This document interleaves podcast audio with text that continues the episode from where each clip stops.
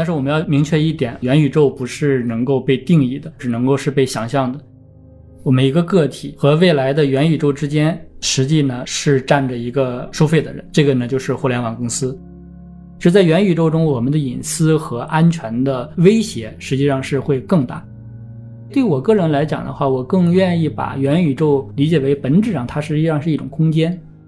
未来元宇宙内部的世界里边，非常大的可能性呢，就是说它会有一些新的立法者，它会以其他的方式来去创造大家要去遵守的规则，代码可能是最主要的一种方式。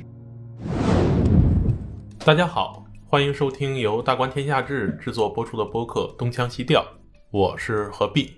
在接下来的几期中，我将邀请大观的不同学者来和我们共同聊一聊元宇宙这个话题。这也是我们《东腔西调思想季》的第二季。今天我们邀请到北京航空航天大学法学院的教授翟志勇老师，和我们先聊一聊元宇宙的前传——数字技术的法律治理问题。翟老师跟大家打个招呼。大家好，我是翟志勇。那翟老师就在上周，Facebook 的 CEO 扎克伯格决定将自己的公司从 Facebook 改名叫 Meta，决定全身心的投入到元宇宙的创设当中。这给大家激起了很多的幻想，因为我们对于元宇宙的想象，大多是从像《黑客帝国》到《头号玩家》这样一系列的科幻电影获得的一个直观感受。在这一系列的科幻电影或者文字类的科幻文学中，我们都会看到说。我们人类在未来的互联网时代，能够在互联网的虚拟空间中有一个独立的人格，然后并且在这个虚拟空间中，可以通过一系列的软硬件的技术手段，实现一个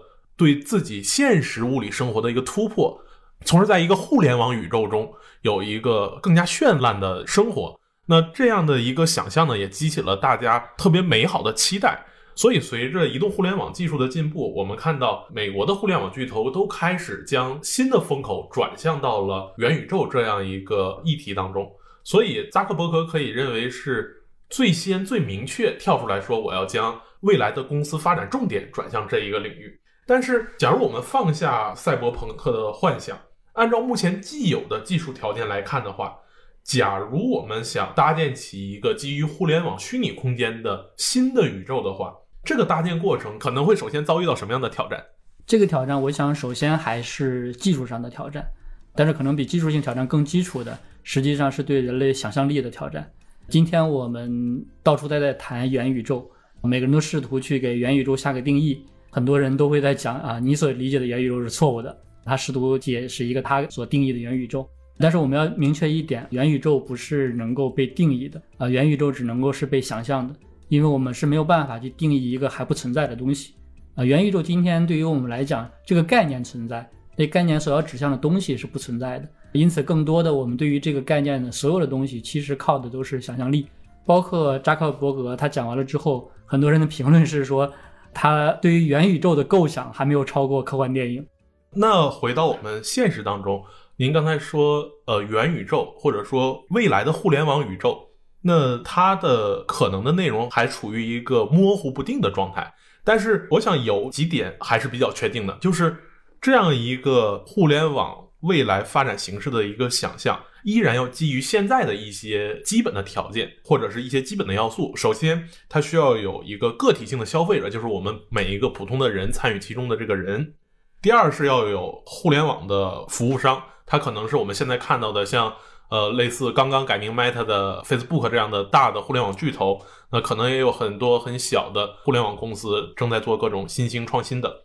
此外，还有很关键的是消费硬件的公司，其实比较像苹果公司或者是像微软这样的企业，他们一直在试图探索突破现在既有的以屏幕和图像这样的终端，就是我们的手机和我们的 PC 电脑这样的终端，去探索出说一个全新的。呃，能够实现人机交互的这样一个终端的设备，进而给人新的互联网使用体验。最后呢，其实是有一个隐而不现的要素，其实就是我们的国家。因为无论是个体的互联网消费，还是互联网巨头想去开展自己的业务运营，它都无法脱离国家所提供的基础设施，比如电网，比如光纤网络，再比如五 G、四 G 这样的无线电通信的标准的技术制定等等。所以我们会看到，尽管我们可能对元宇宙有着各种个体性的 fantasy 的五彩斑斓的想象，但是它无法脱离出现在既有的这一些条件。而这些条件，其实从您的这个专业角度来说，我觉得有一点非常有趣，就是所有这些条件连接的关键，并不在于技术，而恰恰在于法律。因为我们经常在今天会担心说，我们的个人信息会泄露啊，或者是我们的隐私遭受侵犯啊。但是我们每个人都在吐槽说，当我们使用一个新的 app 的时候，它在前面会给我们跳一个长长的合同条文，会告诉我们会怎么样。但是所有人都会直接去点这个确定，因为不点确定就不会享受到这个服务。而一旦点了确定，某种意义上我们在享受互联网服务的时候，其实已经先前的建立了一个法律关系。所以我觉得这是今天咱们讨论的这个主题的。关键点就是元宇宙的前传本质上是一个数字技术的法律治理问题。那关于这样一个既有的法律秩序的话，您感觉元宇宙的产品有没有可能一开始就抛弃掉我们现在这些既有的法律体系，来实现产品与消费者之间一个新的互动关系的革命呢？首先可以非常明确的讲是不可能的。这个问题我觉得可以拆分成几个要点来回答。嗯嗯。第一个呢，就是说我们不去想未来的元宇宙到底是什么样子，我们可以非常确定的来想一个问题，也就是说，在我们每一个消费者，我们一个个体和未来的元宇宙之间，实际呢是站着一个收费的人，嗯，或者说是站着一个守门的人、把门的人，这个呢就是互联网公司，类似卖门票的，对，它就是一个收门票的。如果我们把元宇宙想象为一个世外桃源啊，在我们从现实世界到元宇宙中间啊，有一个卖门票的，这就是互联网公司。你也要从他那里边买硬件，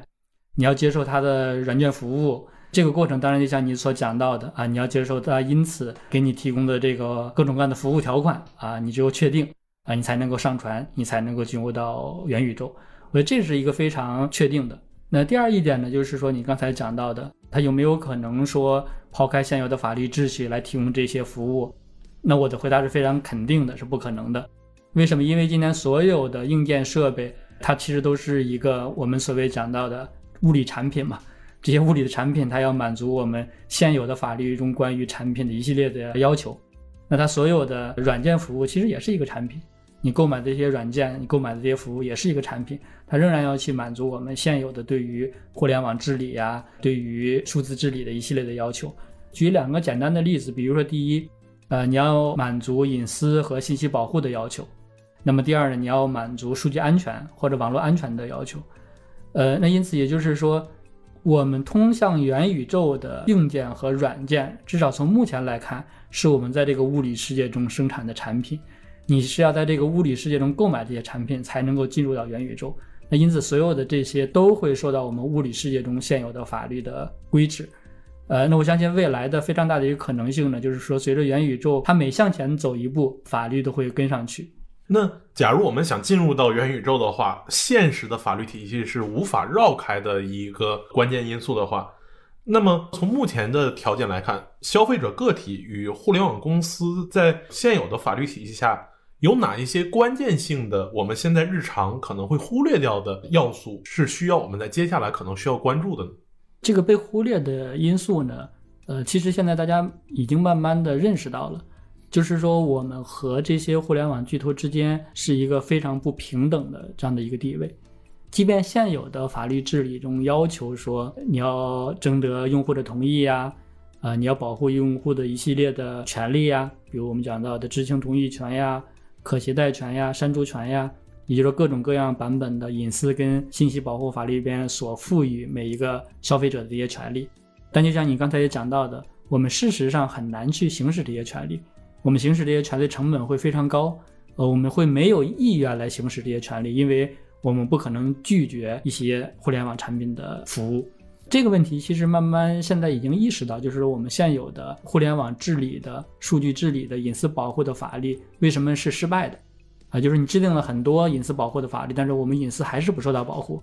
其中原因就在于说现有的法律框架是没有能够调整个体和互联网公司之间这样一个巨大的不平衡的权力结构。啊，那未来法律治理中很重要的一点呢，就在于说要去重新的来平衡。个体跟互联网公司之间这样一个不平衡的法律结构。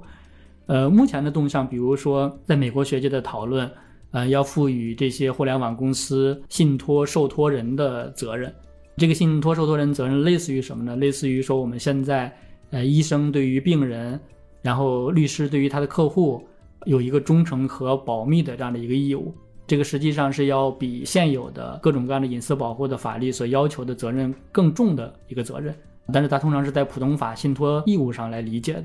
那还有像英国推出的数据信托，就成立一个第三方的数据信托，通过一个第三方的数据信托的介入，来平衡个体和互联网公司之间这样的一个不平衡的权力结构。那至于说未来的元宇宙，我想它只会把这个问题加重，而不会把这个问题减轻。呃，为什么？因为其实已经很多人在讨论这个问题，是在元宇宙中，我们的隐私和安全的威胁实际上是会更大啊，因此它可监控的人的活动、人的行为信息，包括你的意识，实际上是比现在有过之而无不及。那未来元宇宙对于这些商业公司获取利润的一个方式，仍然是要通过我们的行为对用户进行画像，然后卖产品、卖广告、卖服务。呃，那因此也可以说是现有的对于通过我们的隐私来赚钱这个模式的一个新的版本啊，一个扩大化。对我看有的帖子在开玩笑讲这个 matter 是什么意思呢？就是通过广告来获取一切，make everything through advertisement，对吧？通过广告来获取一切，其实还是现有的互联网公司获取利润的一个方式。这个方式就建立在对于我们隐私的利用上面。那我觉得接下来可以稍微做一个畅想。既然元宇宙依然要受制于我们既有的一系列的这种法律或者社会条件的约束，但是当我们回顾历史的时候，我们经常能看到说，当一种新的社会形态、社会关系逐渐发展以后，它都会对旧的社会关系有一个革命性的冲击。比如我们经常讲的这个资本主义社会的这种关系，对于欧洲传统的封建社会的一个改变和冲击。它往往伴随着相当革命性的变化。那您感觉，假如随着元宇宙继续发展下去，这个事情真的能成的话，消费者与互联网公司的一些关系可能会发生哪些革命性的变化？或者说，对我们既有的法律体系，迫使我们的公共权利要去修改一些法律，来去适应新的社会变化？好，就是我们前面的讨论的话呢，我还是在这个物理世界基于现有的法律。来讲啊，我们如何进入原有这个门？呃，实际上还是在门的这边啊。那接下来讨论的实际是要过到门的另外一边。另外一边。但是就像我前面讲到的，现在对于元宇宙的所有讨论都是基于想象力啊，所以我也只能基于想象力来回答这个问题。我想元宇宙的讨论里边呢，其实大家没有讨论一个核心的问题：元宇宙在本质上是个什么东西？它的本质上是一个产品，是一个服务，还是一个什么东西？很多人会关注这个 matter 怎么来的，对吧？但是无论 matter 怎么来的是什么意思，但它要表达的宇宙实际仍然是个空间的概念。所以对我个人来讲的话，我更愿意把元宇宙理解为本质上它实际上是一种空间。那么其实这种空间，呃，以前就会存在的，只不过是说今年用一个元宇宙这个概念来表述呃一种新的空间中各种各样的可能性。呃，所以我更愿意从空间这个角度来理解元宇宙，也就是说。它实际上是通过技术、数字技术来创造一个新的空间，并且在这个新的空间中试图去创造人的另外的一种生产和生存的方式。那如果我们这样的来理解的话呢，就会涉及到一个这个新的空间，我们姑且用数字空间来概括它。这个新的空间和我们现有生活的这个物理空间之间是什么样一种关系？以前我们更多的是把我们这物理空间和这个新的空间对比起来。说新的空间相对于物理空间来讲，它是一个虚拟空间，呃，但是现在很多人其实已经形成一种共识，这个空间绝对不是虚拟空间，这个空间是另外一种的现实的空间，只是它不过是一个物理的空间。我更愿意把数字空间跟现实空间之间的关系呢理解为一种互构，就是它们是相互去构造的。这个虚拟空间是通过现实空间中的。硬件设备、软件设备去构造的这一点是毫无疑问的，我们刚才已经讨论了。但是反过来，呃，一旦这个虚拟空间被构造出来，我们的现实空间其实会因为这个新的空间的产生被重新的去定义，被重新的去塑造。就是我们今天其实已经非常强烈的感受到，我们的生活会被各种各样的 app 所支配，对吧？那么这个 app 所构筑的这样一个空间，其实就是我们讲到的一个数字空间，它会重新定义我们的生活，重新定义我们每一个人生存的方式。呃，施展爱从呃贸易啊、生产这个角度来讲这个问题，但其实你想想，我们每个人日常的生活在多大程度上已经被改变？这个改变呢，实际上就是因为这样的一个新的空间对于我们物理世界一个重新的定义。那如果说这样的一个互构的空间能够生成，那显然它会对我们的法律、对我们的秩序也会产生非常大的影响。既然我们已经迈到了门的这一边，那就像刚才老师您说的，凭借想象，那元宇宙未来呢，某种意义上依然是一个空间性的状态，就是空间依然是它的一个基础性的属性。那我们只能根据既有的想象或者根据既有的作品来看的话，参与到元宇宙的很重要的一个方式，其实就是我们个人。通过一系列的软硬件产品加入到互联网空间里面去实现互动。那在元宇宙这样一个空间里面，它的基础人的状态依然是一个个体性的，很多人在一起啊，在一个互联网空间里面。但是我们都知道，在物理空间里面，在我们的现实生活里面，人一多，它就有一个公共生活的问题。它不是一个单纯说我自己随便随意去按照自己的意志去行事的这个状态。所以某种意义上，就秩序来说的话，假如都是空间秩序来说的话，呃，物理世界跟元宇宙的这个秩序，也许它在逻辑上可能是比较一致的。那前不久您也刚刚出版了一本新书，就叫《公法的法理学》。那公法学的一个核心就是在处理公共秩序是如何以法律的形式去奠基的。回到元宇宙的这个议题上，假如元宇宙真的建立起来了，而且按照既有的我们人类的想象力来说的话，它依然是一个消费者个体。通过一系列的方式参与到其中的这个状态的话，它这个空间本身就涉及到了一个在相对独立的元宇宙空间里面如何去实现公共秩序的这个基本问题。那么，您能不能从公法学的角度来去看，说假如未来元宇宙建立起来以后，有哪些基础性的社会秩序，就是在元宇宙的这个社会秩序是可能需要我们去关注的，以及这些秩序的实现？呃，有没有可能跟我们现在既有的一些技术发展，呃，实现一些这个勾连呢？就是我看网上在讲到扎克伯格这次的讲话的时候呢，传的都是一个片段，呃，一个小的视频，讲大概他对元宇宙的一个构想，呃，但其实他有一个大概七十多分钟的呃一个完整的视频，呃，那个完整的视频里边呢，他大概阐述了他对元宇宙的理解。呃，我看完这个视频的一个感受呢，就是说，其实他并没有特别的去在讲某一项技术呀，呃，某一项产品呀，或者某一项服务啊，未来会是一个什么样子。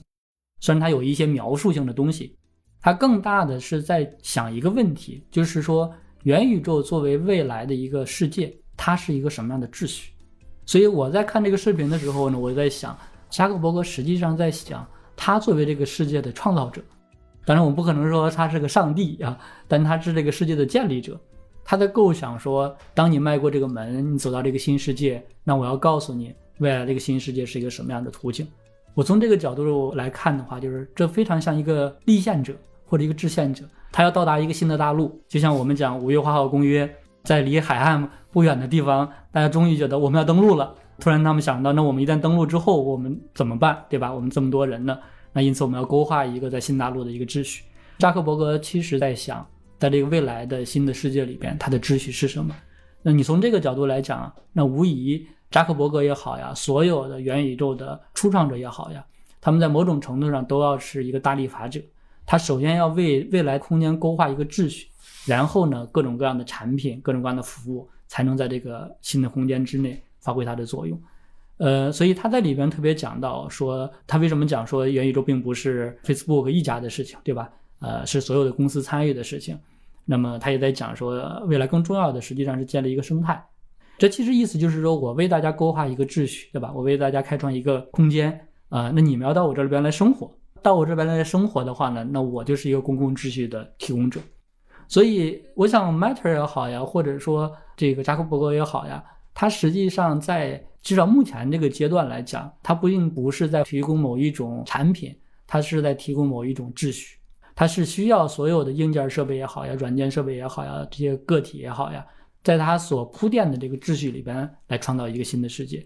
那么从法律的角度来讲的话呢，就像我前面讲到说两个空间的互构性一样，从法律来讲的话，一个新的空间的产生，呃，一个新的秩序的产生，一定是需要法律的，但是它未必是需要我们当下我们现在这个社会中，呃，议会也好呀，政府也好所制定的法律。那么在那新的空间中，就是一旦我们买了票过了那个门，在那个新的空间中，很大程度上可能不是国家立法所发挥作用的空间。它会有一个新的立法者，这个新的立法者是谁？呃，我们现在不好说，但是至少像扎克伯格呀，像 Meta 啊，他们肯定会是这个新的空间中的首批立法者，而且它的法律形态可能和我们现在所理解的法律形态也不太一样呃，莱斯格其实在很多年前就讲过，就代码呀即法律嘛，呃，code is law。呃，其实，在元宇宙中同样也是，可能各种各样的代码，各种各样的设备。它实际上已经事先规定好你在元宇宙中的行为了。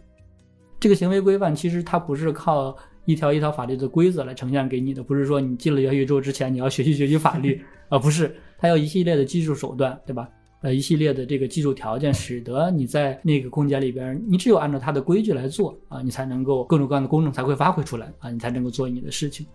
那么除了我们讲到的代码可能就是法律之外呢，其实。现有的一些技术也在昭示着啊，说未来这种可能性，比如说我们讲到的区块链也好呀，加密货币也好呀，它未来都会因为这些技术形成，基于这些技术所生成这些产品，它一系列的规则，对吧？我们今天比如说，当然我不熟悉啊，比如说像加密货币，对吧？包括像 NFT。没有一个法律会说一个 NFT 怎么样去发行，怎么样去交易，对吧？但它已经形成了它的发行机制，它的交易机制，它就靠这些基于技术而来的一些规则，大家必须要遵守这些规则，这个交易才可能出现。所以，未来元宇宙内部的世界里边，非常大的可能性呢，就是说它会有一些新的立法者，它会以其他的方式来去创造大家要去遵守的规则，代码可能是最主要的一种方式。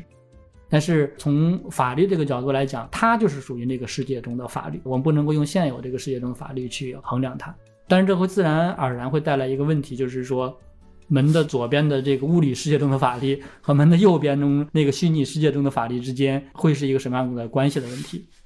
非常感谢刚才老师对于门的两边这样一个秩序的精彩的论述。那在我的理解来看呢，其实门的那一边就是物理世界。刚才我们讨论的第一个问题。就是我们个体消费者和互联网公司的一个这样的关系，在我的理解，它是元宇宙的第一重秩序，因为它首先是要在物理世界，我们每个现实中的人在参与到元宇宙之前所要面临的秩序问题。那第二重呢，是门这边的，就是元宇宙自身的公共秩序或者说基础性的秩序的建构的问题，这是第二重秩序。但是在讨论元宇宙这两重秩序之前，我理解可能还有一个。第零重秩序，这就是您刚才在最后所提到的，就是假如一旦元宇宙发展的足够壮大，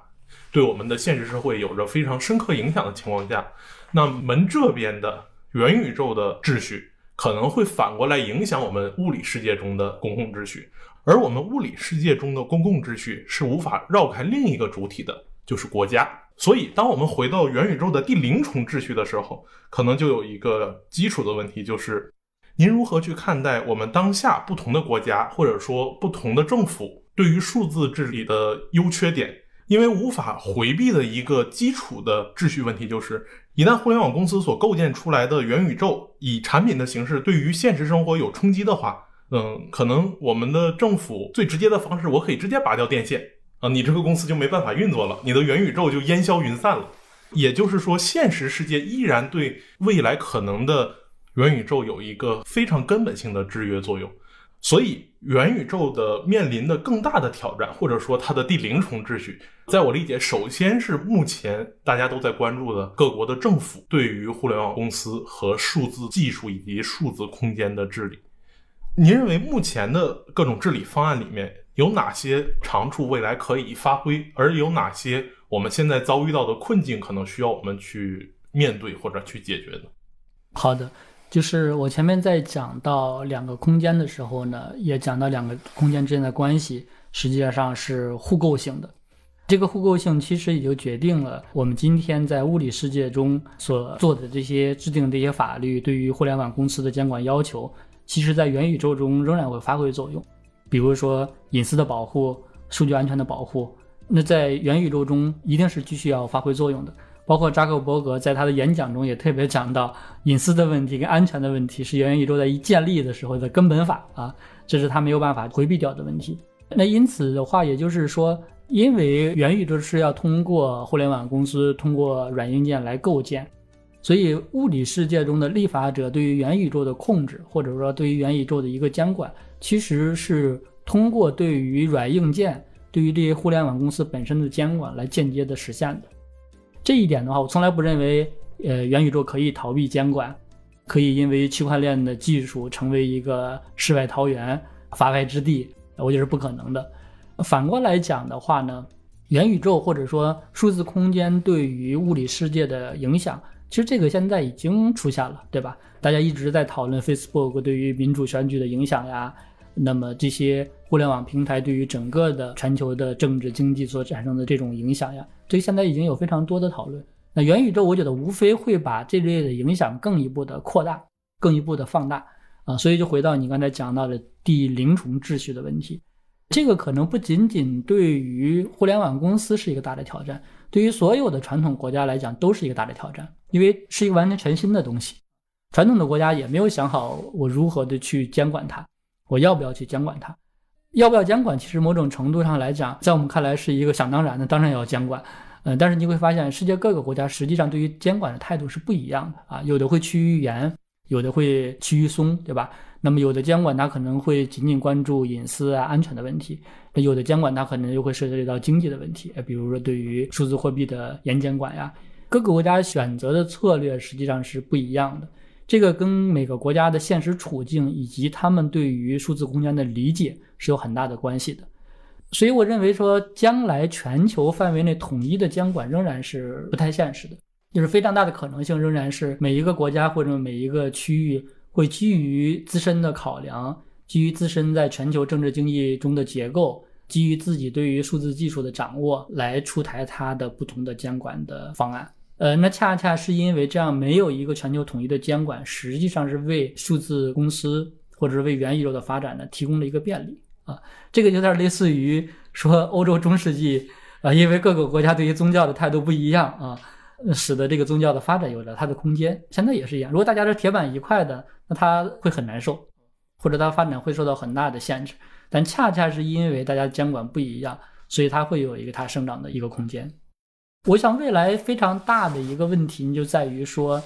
对于这样的一个新的空间，无论是这些互联网公司，还是一个传统的主权国家，都会面临的一个说一个新的世界来了，这个新大陆来了，那我们对于新大陆的占有或者说控制如何再来实现？这一定是一个异常惨烈的啊，异常激烈的一个争夺的过程。但是现在我觉得目前的讨论中有一个偏差。就大家都会认为说，争夺的双方会是主权国家跟互联网公司，似乎他们之间永远是对立的啊。但是非常大的可能性不是这样，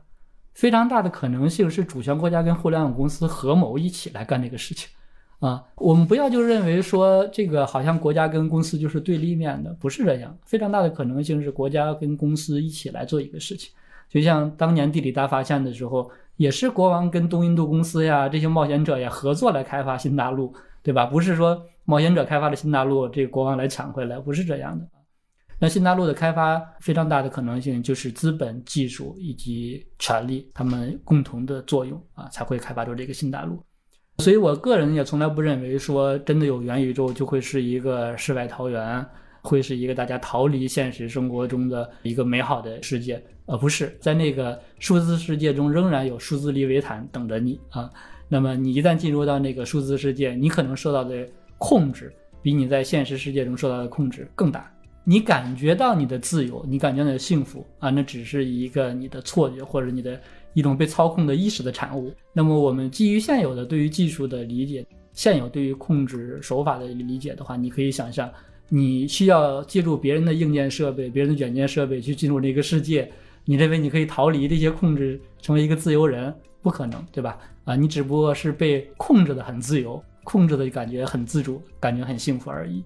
呃，所以我的一个判断呢，不是说公司会跟国家之间打的你死我活，而是说我们每一个普通人，我们人类作为一个整体。可能会面临着比过往的时代里边更为严重的被权力、资本、技术所操控的这样的一个年代。所以，元宇宙并非是我们的应许之地啊，一个美好的未来啊，我觉得可能会是人类发展中更为严峻的一个时刻的到来。非常感谢翟老师刚才做的如此精彩的分析。就是既往我们对于元宇宙的想象，不是玫瑰色的，也应该是五彩斑斓的颜色。但是您却指出了它在底层上却是一个非常严峻的铁灰色的这样一个可能性。所以，我们对于元宇宙的想象的确。不能仅仅被互联网先知们的各种美好的规划所吸引，也应该同时注意到，这样一个全新的、有待我们去探索的大陆，可能或者已经给我们设定好了一些非常重要且严峻的挑战。是的，呃，因为今天更多的讨论是投资人、是技术专家、是这些公司，对吧？他们在为我们描绘一个美好的未来。但是，其实我们要想一个问题，就是所有这些东西，人的肉体、人的生命，包括人性本身，其实并不会因为新技术的到来、一个新的世界的开创而有所改变的。但只要我们的肉体没有变，只要我们的人性没变，其实我们在物理世界中经过的一切的逻辑、权力的逻辑也好、资本的逻辑也好，其实在那个新的世界只能会被放大，而不会被缩小，更不可能被消灭。非常感谢翟老师今天对于元宇宙的前传这三重秩序的讨论。那也期待您日后能够在这方面给我们提供更多的警醒。那谢谢老师。